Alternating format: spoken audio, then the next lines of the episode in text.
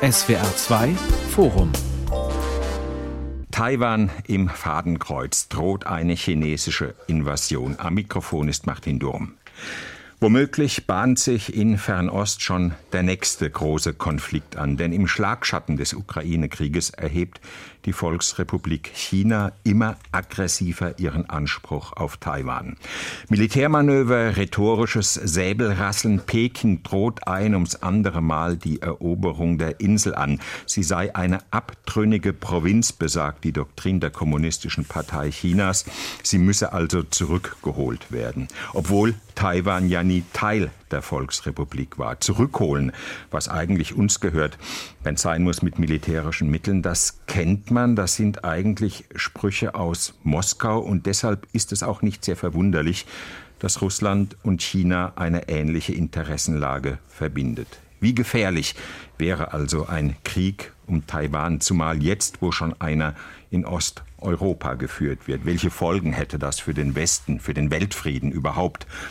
Darüber reden wir in diesem SWR2 Forum mit Professor Dr. Thomas Heberer. Er ist an der Universität Duisburg Professor für Politik und Gesellschaft Chinas. Mit Steffen Wurzel, unserem ehemaligen ARD-Korrespondenten in China, der auch den ARD-Podcast Weltmacht China betreut.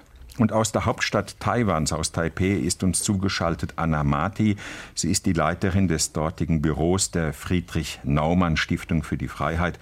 Frau Mati, zu Ihnen zuerst. Wie ist es den Menschen auf Taiwan zurzeit zumute? Ist der Angstpegel in den letzten Wochen gestiegen wegen der Militärmanöver, weil da immer mehr chinesische Kriegsschiffe vor der Küste aufgekreuzt sind? Der Angstpegel hier in Taipei ist nicht besonders hoch, denn auch wenn das in Deutschland anders wahrgenommen wird, ist das alles eigentlich ziemliche Realität. Jeden Tag gibt es Flugzeuge von der chinesischen PLA, die die Luftabwehr-Identifikationszone überqueren und das ist wirklich ein New Normal, wie man so schön sagt, was sich seit dem Besuch von Nancy Pelosi eingependelt hat. Hm. Und die Menschen kennen das hier und nehmen das mit einem gewissen Schulterzucken wahr. Das ist so mein Eindruck. Hm. Sie kennen als Leiterin der FDP-nahen Naumann-Stiftung sicher einige der wichtigen Geschäftsleute und der Politiker in Taipei. Wenn Sie mit denen reden, Frau Marti, sehen die mögliche Parallelen zum Ukraine-Krieg, an den ja auch lange niemand glauben wollte? Ja, vielleicht ist das die Parallele, dass da lange niemand dran glauben wollte und vielleicht das Gebaren der beiden großen Länder ist ähnlich. Aber ansonsten sieht man sich in Taiwan natürlich schon als ein, ein Sonderfall, ein Einzelfall, insofern, dass man die Ukraine und Taiwan nicht, nicht gleichsetzen kann. Hm. Herr Wurzel, die Führung in Peking betrachtet Taiwan mit seinen gut 23 Millionen Einwohnern ja als integralen Bestandteil der Volksrepublik China. Wenn nötig, auch mit militärischen Mitteln soll das zurückgeholt werden. Wie ernst nehmen Sie es als jemand, der lange aus China berichtet hat? Wie ernst nehmen Sie diese Drohungen? Also man muss anerkennen, dass diese geäußerten Wünsche, man müsse Taiwan heimholen, in Anführungszeichen, man müsse Taiwan äh, anschließen an die Volksrepublik, diese Ansagen in Reden, in Sonntagsreden, aber auch in, in Strategiereden gab es schon vor 10, 20, 30, 40 Jahren.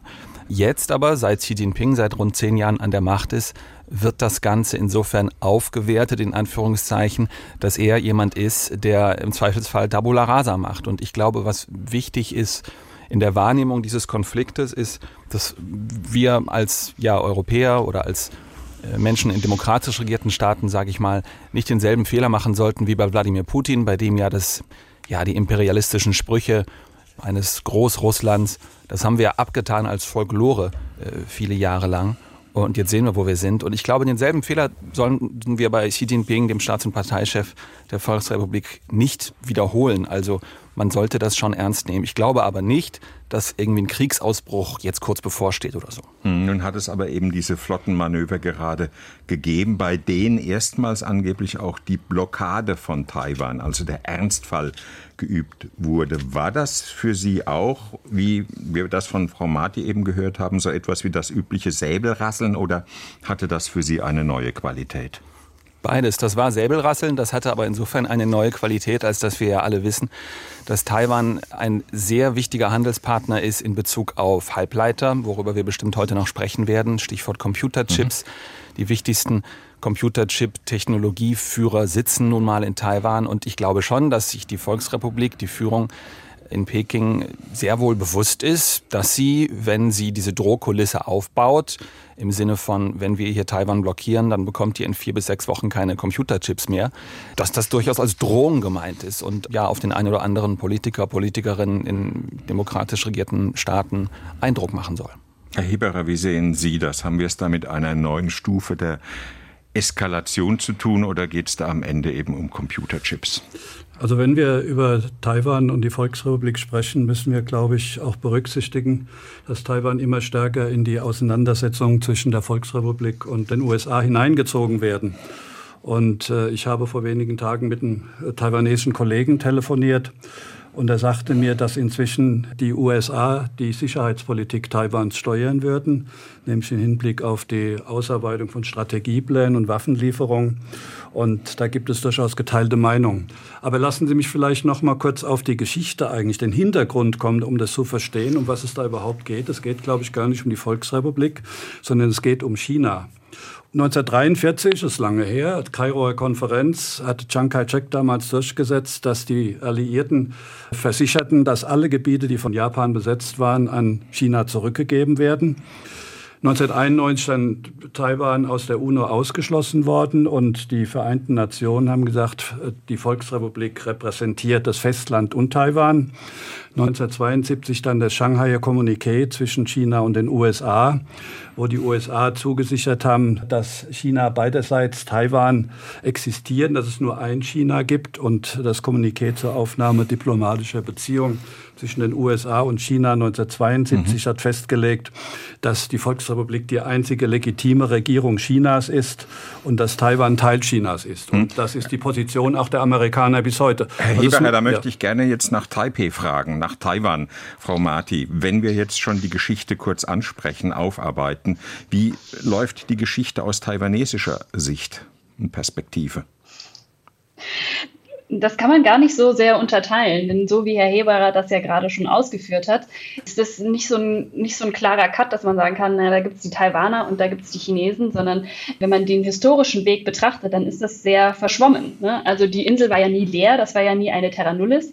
Da ganz am Anfang waren hier Leute, die eigentlich der, einer austronesischen Gruppe zugehören, dann sind nach und nach Leute vom chinesischen Festland hier eingewandert und dann gab es eben diesen, diese große Welle an der Einwanderung, nachdem Chiang Kai-shek den, den Bürgerkrieg gegen die Kommunisten verloren hat. Und da kam sozusagen eine große Welle der Chinesen und der, der Sinisierung dann hier auch an. Zwei Millionen ist, äh, Chinesen, habe ich gelesen, genau, und die Reste genau, der Armee Chiang Kai-sheks. Mhm. Genau. Und da möchte ich noch hinzufügen, dass das auch so ein bisschen dann der Kern ist dieser ja, Identitätsfrage, die sich hier auch immer mehr entwickelt. Ist man kein Chinese, wenn man Taiwaner ist, oder kann man beides sein? Und da gibt es unterschiedliche Sichtweisen dazu, die sich auch mh, unterscheiden, je nachdem, also ein bisschen so zwischen Stadt und Land, aber ganz, ganz stark eben nach, nach Altersgruppen. Deswegen kann ich die Frage gar nicht so einfach hm. mit drei Sätzen beantworten. Hm. Aber es gibt ja Umfragen bzw. Analysen von Wissenschaftlerinnen und Wissenschaftlern, zum Beispiel vom Pew Research Center. Ich habe jetzt hier nur Zahlen von 2020 gefunden, die also schon etwas alt sind, wo 66 Prozent der Menschen in Taiwan angeben, wir sehen uns, wenn man nach der Identität fragt, als Taiwanerinnen und Taiwaner. 28 Prozent haben geantwortet, wir sehen uns als Chinesen und als Taiwaner.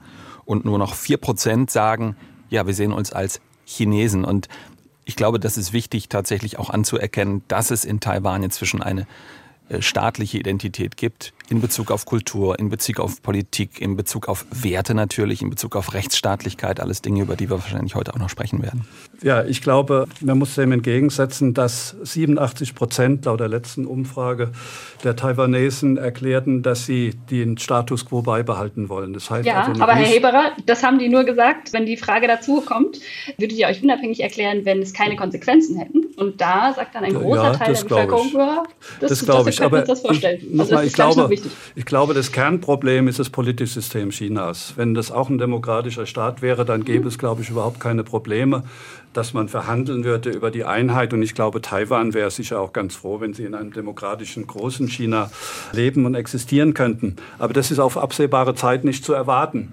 Das heißt, eigentlich muss man jetzt zukunftsgerichtet diskutieren, was kann man überhaupt machen, was können auch die Europäer überhaupt in diesem Zusammenhang machen. Kann man das Problem lösen und ja, wie lässt es sich lösen? Ich sehe momentan eigentlich eher eine Eskalationsstufe zwischen den USA und China und dass die beiden so unversöhnlich gegeneinander gegenüberstehen, dass die Taiwan-Frage eigentlich kaum zu lösen ist. Hm. Der CDU-Außenpolitiker Röttgen hat gesagt, wenn es zu einem Krieg zwischen China und Taiwan kommen sollte, dann wäre das ein geopolitischer Konflikt erster Klasse. Hat er damit recht?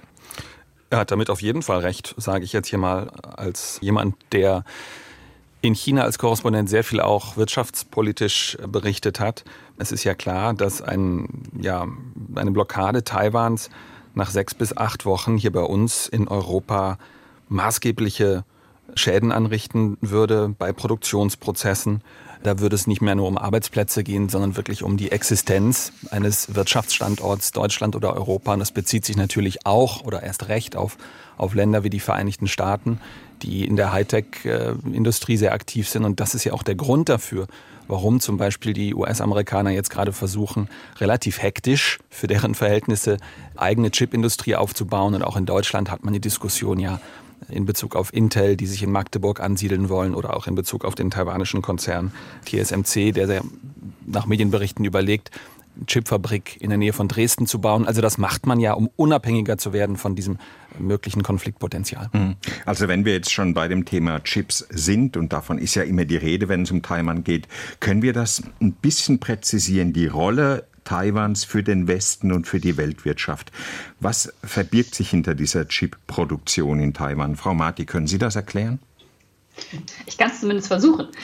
Also Steffen hat eben ja schon TSMC erwähnt so als den größten Hersteller dieser Chips, aber da gibt es noch einige andere, die auch vorrangig hier sitzen und die nächsten Konkurrenten, ich glaube, der nächstgrößere ist Samsung, die sind im Vergleich dann schon, schon deutlich kleiner. Und was es bedeutet, wenn es einen Mangel gibt an Chips, das hat man schon gesehen während der Corona-Pandemie, als in Deutschland beispielsweise die Autohersteller Schwierigkeiten hatten und nicht mehr weitermachen konnten, weil diese Chips nicht zu ihnen gekommen sind.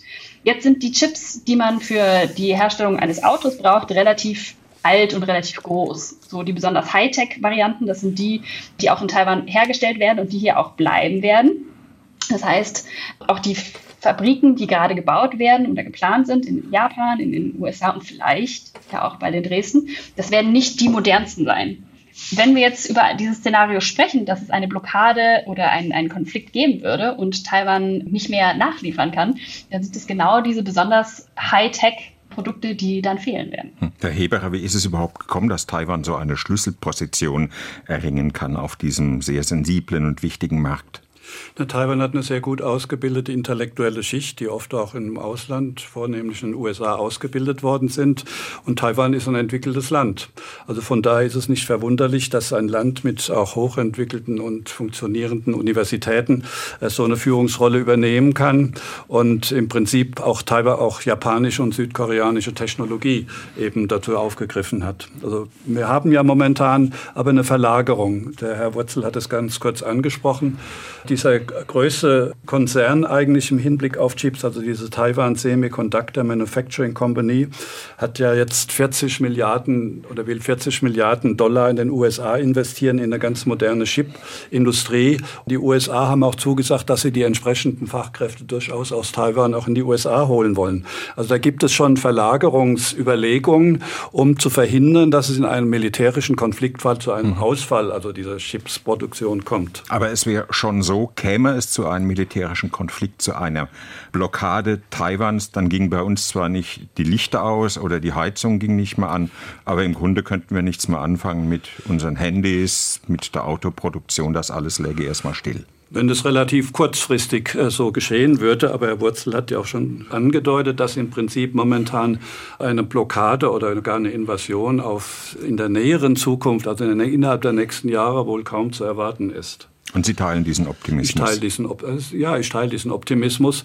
Ich glaube, China wäre momentan auch militärisch gar nicht in der Lage, um so eine, äh, etwas durchzuführen, um Taiwan total zu blockieren. Das könnten die Amerikaner noch mit ihrer über technischen und militärischen Überlegenheit relativ leicht brechen. Das wird anders aussehen in zehn Jahren. Hm. Herr Wurzel, wie ist das eigentlich in China? Denkt man da an die Möglichkeit eines militärischen Konfliktes, eines Krieges mit Taiwan? Wir dürfen nicht unterschätzen, welche Macht in China die inzwischen ja vollständig unter staatlicher Kontrolle stehenden Medien haben. Nicht nur die Staatsmedien, sondern auch das, was in Anführungszeichen private Medien tun, die ja oft nicht mehr wirklich privat sind, sondern auch staatlich gesteuert. Also was dort online passiert, was in Online-Artikeln, in Online-Videos, im Fernsehen, im Hörfunk, in den Zeitungen und so erscheint. Das sind alles kriegstreiberische Töne und zwar zu 100 Prozent. So etwas wie Gespräche, die es zu zu Zeiten, als Xi Jinping gerade neu war in seinem Amt als Staats- und Parteichef. Damals gab es Gespräche mit dem damaligen Präsidenten Taiwans auf neutralem Gebiet in Singapur. Sowas ist heute undenkbar. Man sieht tatsächlich in chinesischen Medien, die ich auch von Deutschland her noch verfolge, ganz viel Manöver, also ausschließlich martialische Drohungen. Ähm, als Nancy Pelosi, die Sprecherin des US-Repräsentantenhauses damals im vergangenen Herbst nach Taiwan gereist ist, wurde ja ganz offen damit gedroht, wir schießen dieses Flugzeug der Amerikaner ab, wir holen Pelosi mit Gewalt vom Himmel. Und das artete so weit aus, dass in chinesischen Social-Media-Netzwerken große Enttäuschung war, nachdem Pelosi sicher in Taiwan gelandet ist, wurde dann tatsächlich von einigen ja, extremistischen äh, Online-Usern und von denen gibt es viele in China gezetert. Mensch, wir haben damit gedroht, Pelosi abzuschießen. Warum hat das unsere Volksbefreiungsarmee denn bitteschön nicht gemacht? Also die Erwartungen in Anführungszeichen nach dem Motto, jetzt müssen wir ja auch mal zeigen, was wir für Klauen haben, also dass wir militärisch stark sind, die sind inzwischen so hoch, dass ich da tatsächlich äh, ja vor allem martialische Töne wahrnehme und nicht so sehr versöhnliche Stimmen. Aber Herr Heberer, wenn Ihr Optimismus berechtigt ist, der ja bei allen rauszuhören ist, dass es nicht unmittelbar zu einem Konflikt kommen könnte. Warum hat sich dann die chinesische Gangart, die Gangart von Xi in den letzten zehn Jahren derart gegenüber Taiwan verschärft? Warum diese, diese extreme aggressive Propaganda? Vielleicht nochmal, es ist ja 2005 ein Antisezessionsgesetz in Kraft getreten. Und das schreibt sozusagen vor jeder politischen Führung in der Volksrepublik, dass im Falle einer Unabhängigkeitserklärung dann der militärische Fall eintreten würde. Das ist ja auch ein ganz wichtiger Grund, warum die USA Taiwan immer mahnen, nicht die Unabhängigkeit erklären und warum ein so hoher Prozentsatz, 87 Prozent in Taiwan sagen, also wir wollen den Status quo behalten, aber wir sind eigentlich, sagen sie, wir sind eigentlich unabhängig, aber wir wollen das nicht offen erklären mit der Unabhängigkeit. Solange das eingehalten wird, glaube ich, der militärische Fall nicht notwendig gegeben.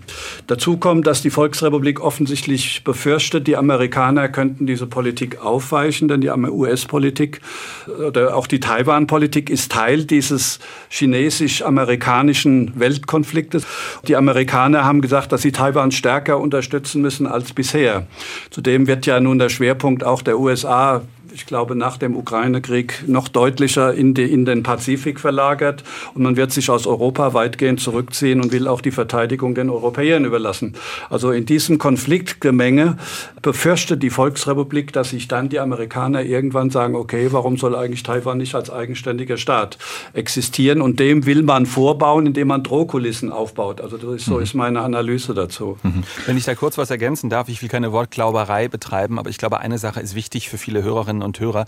De facto ist Taiwan natürlich genau das. Ein unabhängiges Land mit allem, was es dazu braucht. Einem eigenen Staatsvolk, einem, einer Währung, einer Armee, einem Zoll, einem funktionierenden rechtsstaatlichen, demokratischen, politischen System mit einer lebhaften Identität oder eine Zivilgesellschaft mit einer Identität. Ich glaube, da darf man nicht ja, staatspropagandistischen Erklärungen chinesischer staatlichen Stellen auf den Leim gehen, so zu tun, als sei Taiwan bisher nicht unabhängig. Das ist natürlich so. Längst ist Taiwan unabhängig. Mhm. Dass dieses Land nicht Mitglied der Vereinten Nationen ist oder zum Beispiel auch nicht Mitglied der der Sportorganisationen, der internationalen oder auch solchen Organisationen wie der Weltgesundheitsorganisation. Das liegt ja nicht daran, dass sie das nicht möchten in Taipei, sondern daran, dass die chinesische Staats- und Parteiführung das eben durch ihr Veto verhindert. Frau Marti, Sie sind direkt vor Ort in Taipei. Sie können den Leuten fast den Puls fühlen. Wie nehmen die sich selbst wahr? Fühlen sie sich eindeutig dem Westen zugehörig, weil die USA sie sozusagen absichert, auch militärisch absichert? Mhm. Ähm, ich würde gerne noch kurz was ähm, ergänzen zu ähm, Herr Heberers Beitrag gerade eben, beziehungsweise der Analyse, solange die Taiwaner, ich paraphrasiere das jetzt, solange die Taiwaner nicht die Unabhängigkeit erklären und damit was ganz Wildes machen, gibt es keinen Anlass für einen, einen bewaffneten Konflikt. Bin mir nicht sicher, ob ich da diesen Optimismus so sehr teile. Also ich gehe nicht davon aus, dass jetzt hier die nächste Invasion vor der Tür steht und dass es in zwei Wochen oder in, in einem Jahr oder sowas losgeht. Auf gar keinen Fall. Aber was mir schon Sorgen bereitet, sind diese, ja, eher, ich würde jetzt sagen, fast irrationalen Beweggründe, die dahinter stehen. Also ich habe oftmals das Gefühl, dass Taiwan gerade in der Volksrepublik fast so eine Art heiliger Wert geworden ist und dass es auf jeden Fall ähm, dazu kommen muss, dass Taiwan zur Volksrepublik gehöre, koste es, was wolle. Und gerade dieser koste es, was wolle, ist ja ein Anteil, der nicht rational ist, sondern das ist ja ein emotionaler Teil. Und auch letzter Satz dazu, dass in Peking nicht nur nach Faktenlage und nach Rationalität entschieden wird, sondern eben auch aus diesem emotionalen Grund. Denn jetzt fällt mir äh, der Zauberlehrling ein, mit diesem ganzen Nationalismus, der so lange geschürt wurde, frage ich mich natürlich schon auch, ob da nicht auch die Gefahr besteht, dass die Geister, die gerufen wurden mit diesem Nationalismus, ob die irgendwann nicht mehr so ganz zu kontrollieren seien. Und damit komme ich zu Ihrer Frage, ob die Taiwaner sich denn als Westler sehen oder als, ja, wie denn eigentlich? Das muss gar kein Widerspruch sein. Also die Taiwaner, das ist mein Eindruck, schätzen es sehr, dass die Amerikaner sie unterstützen. Also jetzt gerade wurde ja auch zum Beispiel das Kontingent an, an Militärausbildern hier in Taiwan erhöht. Da gibt es sehr viele, sehr positive Stimmen, dass sie sagen, ja, die vergessen uns nicht, sondern die sind an unserer Seite. Aber wenn ich mir hier so anschaue, was jetzt kulturell besonders, zum Beispiel der wichtigste Sportart, das ist Baseball und das ist Baseball, weil das in Japan so ein großes Ding ist. Also deswegen, ja, ist jetzt hier nicht die große McDonaldisierung angesagt, sondern es ist, hm. das sind zwei unterschiedliche Punkte in meiner Sichtweise. Hm, aber könnte es denn sein, dass diese berühmte System Rivalität, von der jetzt immer die Rede ist. Auf der einen Seite der liberale, demokratisch ausgerichtete Westen, auf der anderen Seite die autoritären Regime in Moskau, in Peking, dass diese Systemrivalität jetzt in Taiwan sozusagen prototypisch ausgetragen wird? Meines Erachtens ist die Taiwan-Frage überhaupt nicht zu lösen über den Kopf der Amerikaner hinweg, weil die Amerikaner werden nicht zulassen, dass es irgendwie eine Vereinbarung zwischen Taiwan und der Volksrepublik gibt, weil sie befürchten, die amerikanischen Militärs, dass mit Taiwan sozusagen China einen besseren Zugang zum Westpazifik hat und China besitzt die größte U-Boot-Flotte der Welt und könnte relativ einfach dann vor die amerikanische Küste kommen. Also diese Furcht der Amerikaner, dass China irgendwie zu einer Bedrohung direkt per se werden könnte, die ist, glaube ich, ziemlich stark und ist auch eine bestimmte mhm. Triebkraft, warum die Amerikaner auf jeden Fall die Taiwanesen unterstützen wollen. Heißt also, es geht nicht nur um wirtschaftliche Interessen, nicht nur um Chips, sondern auch um knallharte geostrategische Interessen. Ja, es, geht auch um, um sicherheitspolitische Interessen. Mein China hat auch in seinen Militärmanövern durchaus außerhalb der direkten Pazifikregion nun versucht zu üben, wie man zum Beispiel die Vereinigten Staaten, wie man dort landen könnte und so weiter. Alles dies setzt im amerikanischen Militär natürlich bestimmte Angstszenarien in Gang. Wenn ich ergänzen darf, Herr Heberer, Sie sagten eben, der Konflikt kann nicht über die Köpfe der Amerikaner hinweg gelöst werden. Mir ist eine Sache ganz, ganz wichtig. Wenn man mit Menschen in Taiwan spricht, sagen die vor allem, dieser Konflikt darf nicht über unsere Köpfe, über die Köpfe der Menschen in Taiwan gelöst werden. Und das ist ein Fehler, den wir oft, da bin ich auch durchaus selbstkritisch in den Medien, oft machen. Wir sehen diesen Taiwan-Konflikt immer nur mit der Brille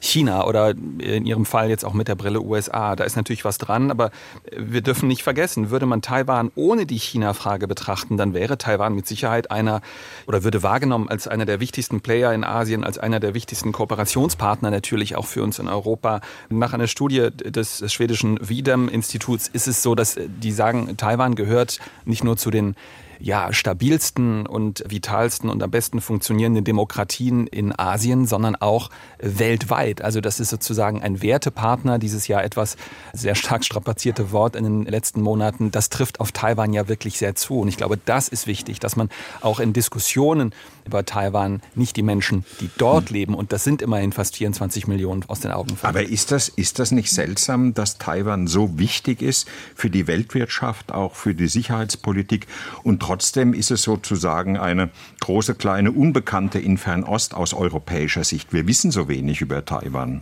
Ja, das liegt ja eben daran, und das kann ich als Korrespondent, als ehemaliger einfach auch immer wieder bestätigen, dass die Aufmerksamkeit bisher da nicht so groß drauf war, weil das die Staats- und Parteiführung in Peking natürlich verhindert hat, durch gezielte Desinformationskampagnen so zu tun, als sei das einfach nur ein unliebsames Anhängsel, das man schon zur Raison bringen wird. Also so habe ich das jedenfalls wahrgenommen. Noch vor vielen Jahren oder noch vor wenigen Jahren, so muss man sagen, war es so, dass viele Menschen Taiwan mit Thailand verwechselt haben. So der Klassiker unter ja. den, äh, hier, Frau Martin die lacht schon in, in Taipei. So, und inzwischen, und das finde ich sehr gut, sehr begrüßenswert, wird Taiwan als das wahrgenommen, was es ist, nämlich ein ganz, ganz wichtiger wirtschaftlicher, politischer, gesellschaftlicher, auch forschungsstandortmäßiger äh, ja, Faktor in Asien. Ich gebe Ihnen recht, Herr Wurzel, dass Sie sagen, es darf nicht über die Taiwanesen hinweg geschehen. Aber wir müssen immer Realpolitiker sein. Die Amerikaner haben erklärt, Taiwan ist für sie politisch vital, also lebenswichtig.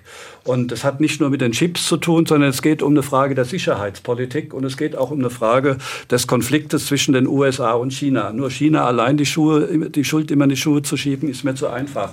Sondern wir müssen diesen Konflikt immer mit berücksichtigen. Da stellt sich dann die Frage, was die Europäer eigentlich damit zu tun haben. Aber ich wollte noch auf einen anderen Punkt äh, zu hm. sprechen kommen. Die Frage nämlich, hat der französische Präsident Macron gestellt, nicht? Ja, da kommen wir sicher gleich ja. noch drauf. Ich wollte noch mal einen Punkt, der jetzt noch nicht erwähnt ist, der mir aber wichtig erscheint. Es gibt ja wirtschaftlich, gesellschaftlich inzwischen eine enorme Verflechtung zwischen Taiwan und der Volksrepublik. Also etwa eins bis zwei Millionen Taiwanesen leben permanent in der Volksrepublik. Taiwan hat zwei bis 300 Milliarden dort investiert.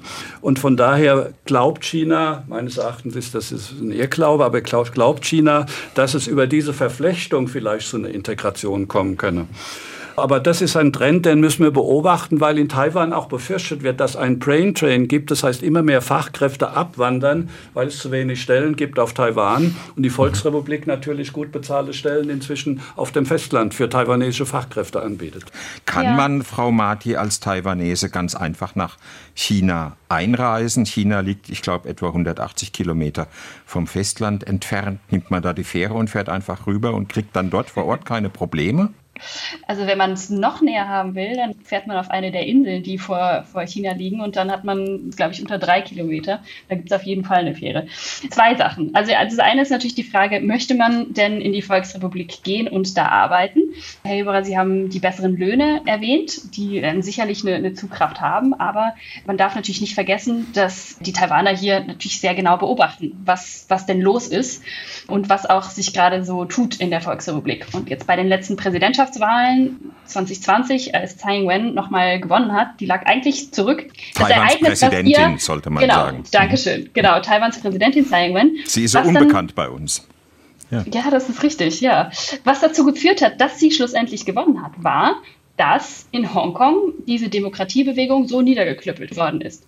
Und es hat ganz, ganz vielen Menschen hier in Taiwan war das wirklich so, ein, so eine Glühbirne, die aufgegangen ist, dass sie gesagt haben, das wollen wir auf gar keinen Fall und deswegen wollen wir auf gar keinen Fall weitere und engere Verflechtungen.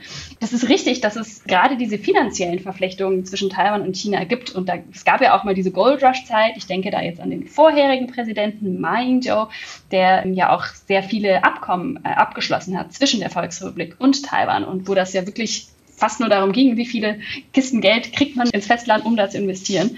Aber wenn man sich das anschaut, gibt es da auch eine gewisse Entflechtung, dass mehr Leute zurückkommen und dass auch Investments abgezogen werden, sei das jetzt von größeren Firmen, die ihre Produktion verlagern. Zum einen wegen der politischen Risiken, zum anderen aber auch wegen der gestiegenen Kosten im Festland, aber auch ähm, ja, Privatvermögen, die dann eben zum Beispiel auch aus Hongkong raustransferiert werden, weil das nicht mehr so sicher ist. Also deswegen ähm, dieser Verflechtungsteil, der ist existent, auch was was private Verbindungen angeht, zum Beispiel Familien, die äh, über Ehen miteinander verbunden sind, aber ähm, das ist rückläufig. Ja, das ist mir nicht bekannt, dass es rückläufig ist. Aber ich meine, die Verlagerung nach Südostasien, nicht nur von chinesischen, von volksrepublikanischen mhm. Unternehmen, sondern auch von Taiwan, die ist evident, was damit zusammenhängt, wie Sie gerade sagten, mit den gestiegenen Löhnen und Produktionskosten in der Volksrepublik selber.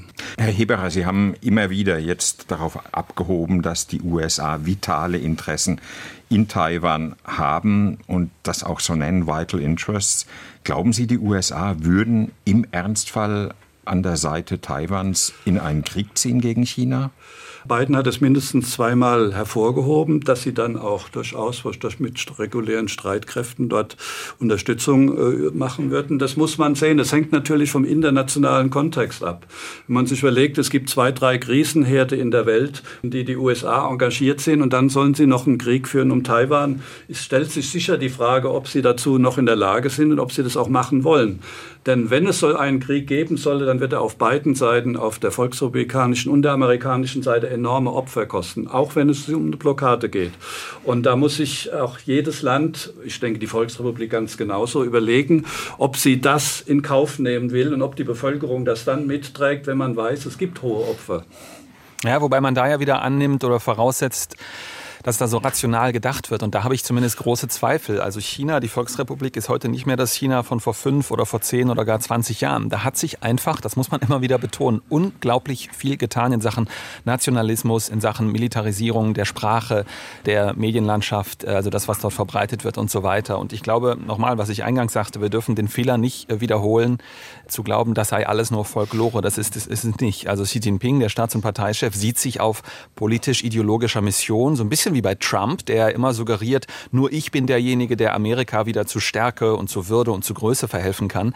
Genauso nehme ich das bei Xi Jinping wahr. Der muss jetzt zwar keinen Wahlkampf mehr machen, aber er suggeriert das eben genauso. Ich bin derjenige, der dieses große Problem oder diese große Frage, das ist im Chinesischen dasselbe Wort, lösen muss ohne dass überhaupt hinterfragt wird, ist es denn ein Problem, wenn dieser Status quo, also dass Taiwan einfach als de facto unabhängiges Land existiert neben China, dieses Problem, sagt er, will ich lösen, mit dem Unterschied, dass es in ja, demokratisch regierten Systemen äh, wie in Europa oder wie in den USA in dem Fall Korrektive gibt, durch freie Medien, durch Opposition, durch Zivilgesellschaft. Das gibt es in China alles nicht. Und deswegen ist das so gefährlich. Und ein Stichwort noch zum, äh, zum Thema Rationalität. Wir haben gesehen, wie Xi Jinping in Kauf genommen hat, dass nicht nur seine eigene Wirtschaft, die Wirtschaft des eigenen Landes den Bach runtergegangen ist während der strikten Null-Covid-Politik, sondern auch weltwirtschaftlich gesehen. Also da hat er Riesenschaden angerichtet durch seine Politik. Das dürfen wir nicht vergessen.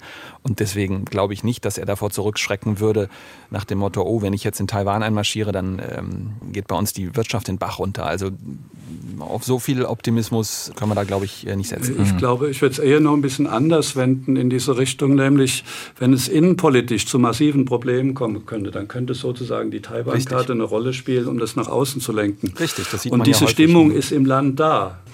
Die Stimmung ist im Land so, ich glaube, wenn heute ein Präsident sagen würde, Leute, lasst die Taiwanesen selber entscheiden, ob sie zu China gehören wollen oder zur Volksrepublik gehören wollen oder nicht, dann würde der am nächsten Tag gestürzt.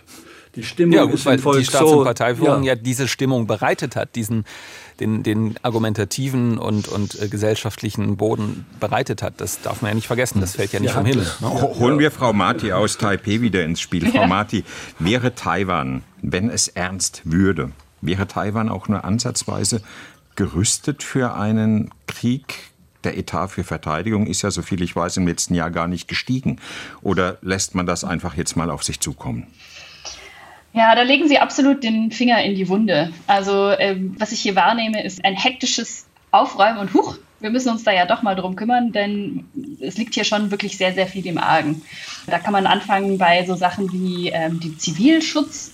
Wie sieht es eigentlich aus mit, mit äh, Bunkern oder eben Unterständen? Wie sieht es denn aus auch mit der Bewaffnung? In Taiwan wird oft der Vorwurf gemacht, dass man vor allem in schicke, flashy, moderne Waffensysteme investiert habe, aber nicht in die Dinge, die man wirklich brauchen würde, beispielsweise bei einer Blockade oder eben bei einem verlängerten Konflikt. Ein weiteres Problem ist der Wehrdienst. Der wird jetzt ab nächstem Jahr endlich mal auf zwölf Monate verlängert. Aktuell liegt der bei vier Monaten und ich kenne das hier aus meinem privaten Umfeld. Wenn man schon nur eine Brille trägt, dann werden dann nur aus den vier Monaten werden nur noch 18 Tage. So, also das ist alles andere als eine ideale Voraussetzung und da haben Peking die hat Amerikaner zwei Millionen Genau. aktive Soldaten, nicht? Genau, ja. Und vielleicht auch nochmal zu dem viermonatigen Wehrdienst. Also da gibt es auch dann viele Berichte von Leuten, die sagen, "Ah, ich habe in den vier Monaten nur den Hof gefegt oder Unkraut geerntet und das ist natürlich wirklich haarsträubend für eine, eine Gemeinschaft, die sich in so einer dauernden Bedrohungslage äh, befindet. Vergleiche hinken ja oft, aber äh, der mit Israel drängt sich dann manchmal auf, was die Bedrohungslage angeht. Und noch ein letzter Satz zum Wehrdienst. Ich habe ja gesagt, der wurde jetzt auf zwölf Monate verlängert und es wurde grundsätzlich von der Bevölkerung hier als notwendig und richtig anerkannt.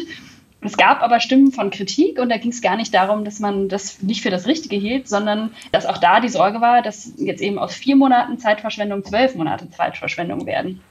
Und das ist wirklich ein Problem, was die Regierung jetzt auch instante Pede angehen muss, weil einfach die, ja, die Kapazitäten zur Ausbildung aktuell gar nicht da sind. Und das ist natürlich aller, aller, allerhöchste Eisenbahn. Mhm. Herr Heberer, wie groß ist eigentlich die Gefahr, dass man sich in Peking sagt, die USA sind derzeit gebunden durch den Ukraine-Krieg?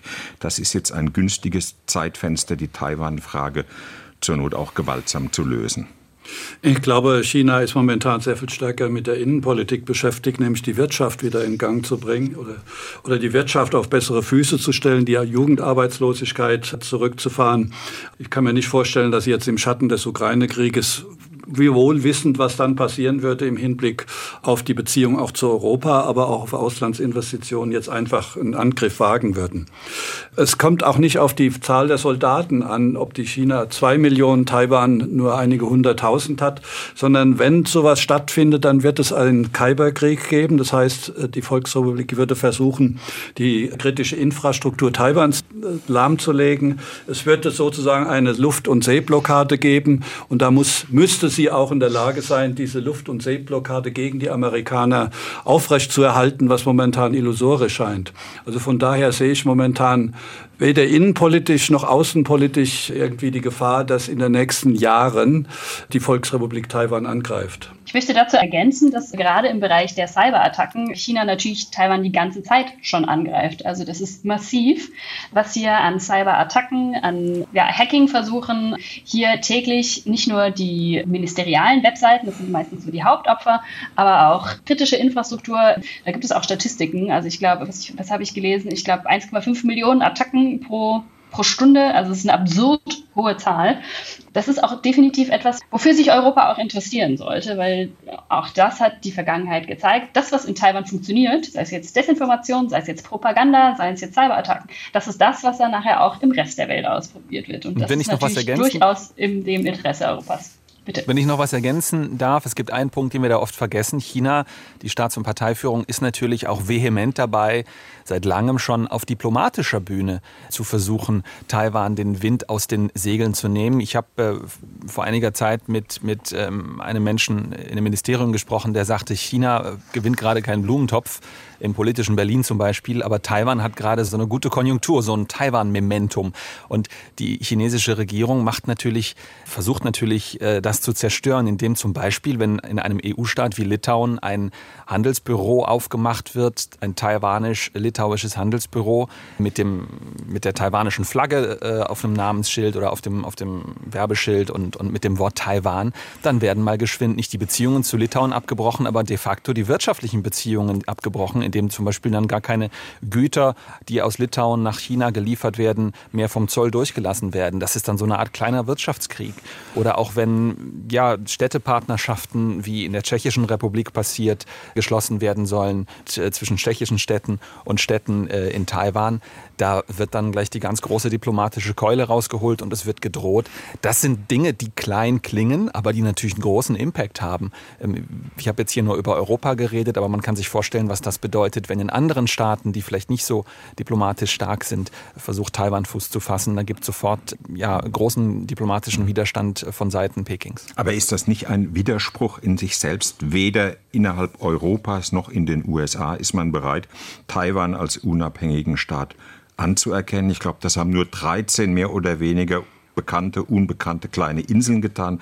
Paraguay gehört, glaube ich, dazu. Und gleichzeitig wirft man sich ganz deutlich für Taiwan in die Bresche. Wie, wie erklärt sich dieser eigenartige Widerspruch, Herr Heberer? Also ich hatte ja vorhin schon gesagt, 2005 gibt es dieses Antiseparationsgesetz in China das genau vorschreibt, im Falle der Unabhängigkeitserklärung tritt der militärische Fall ein. Und natürlich wollen die Amerikaner nicht, dass es jetzt äh, in den nächsten Jahren einen Krieg gibt um Taiwan. Deswegen sagen auch die Amerikaner den Status quo beibehalten. Und das ist ja auch die Meinung der Mehrheit der Taiwanesen, die sagen, wir sind zwar de facto unabhängig, aber wir erklären nicht die Unabhängigkeit, weil wir dann befürchten müssen, dass der militärische Fall eintritt. Also ich glaube, das ist der Hintergrund dieser Sache. Gut, wie könnte eine Strategie aussehen im Westen, um China an einer Invasion zu hindern?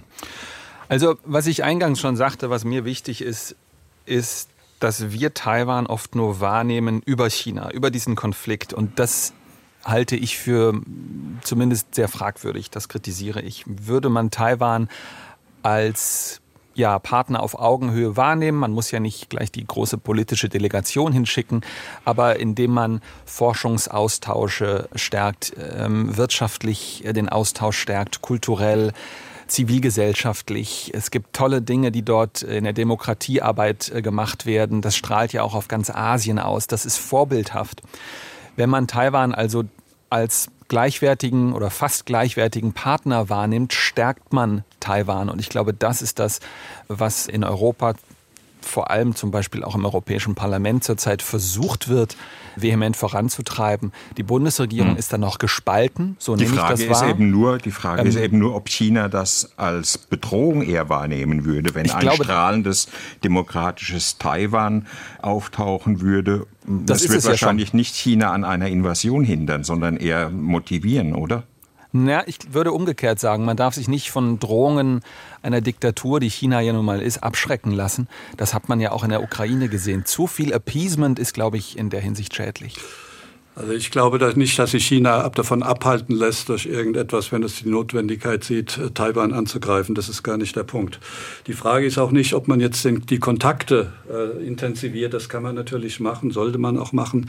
Sondern die Frage ist, wie kann man das Problem eben lesen? Und da sehe ich momentan überhaupt keine Lösung, weil im Hinblick auf die Mini, auf die Deeskalierung und auch im Hinblick auf Krisenmanagement die Vereinigten Staaten und China beide Seiten nichts vorzuweisen haben. Sie schlagen sozusagen aufeinander ein, aber sie bewegen sich nicht mal aufeinander zu und versuchen mal über Risiken und die Vermeidung von Risiken und Konflikten zu sprechen. Und das macht mir am meisten Sorge.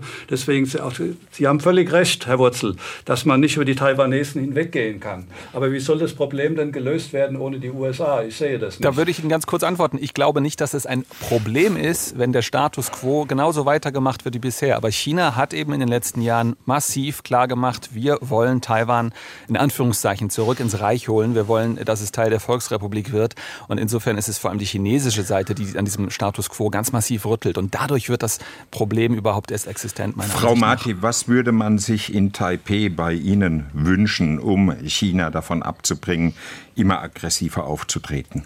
Welche Strategie im Westen? Ja, also natürlich würde man sich am, am liebsten den Zauberstab wünschen und um diese Aggression zu beenden. Und wie Helberer ja gesagt hat, 87 Prozent der Menschen wünschen sich den Status quo, das heißt ein Leben in Frieden und Wohlstand. Was ich hier in Taiwan wahrnehme, ist, dass man sehr positiv darauf reagiert, auf dieses verstärkte Interesse und auf dieses äh, größere Engagement. Also sei es jetzt äh, Besuchsdiplomatie, ich meine, das mm, wird irgendwann dann auch ein bisschen, bisschen schalen, irgendwann sind alle schönen Dinge gesagt, aber ähm, ja auch konkrete Dinge, dass man äh, mehr Zusammenarbeit vereinbaren will und einfach, dass Taiwan nicht mehr ein unanständiges Wort ist. Ich übertreibe jetzt absichtlich ein bisschen, was man nicht aussprechen darf, was man nicht erwähnen darf, sondern dass sich ähm, ja, Staaten dafür einsetzen, dass man eben auch nach Taiwan reisen kann und darüber sprechen kann.